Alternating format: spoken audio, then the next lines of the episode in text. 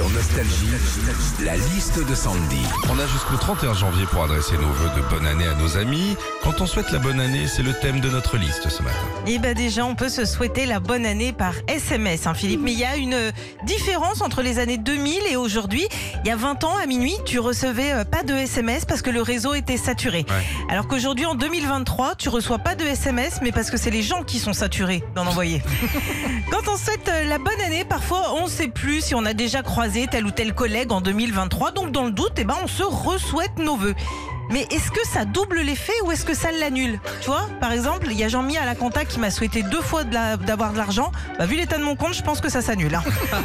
enfin, quand on se souhaite euh, la bonne année, on essaye d'être le plus sincère possible avec des vœux qui correspondent à la personne qu'on a en face. Bah oui, il faut souhaiter quelque chose qui va vraiment faire plaisir. Donc voilà pourquoi, Régis, eh ben, je te souhaite encore plein de séjours à Disney.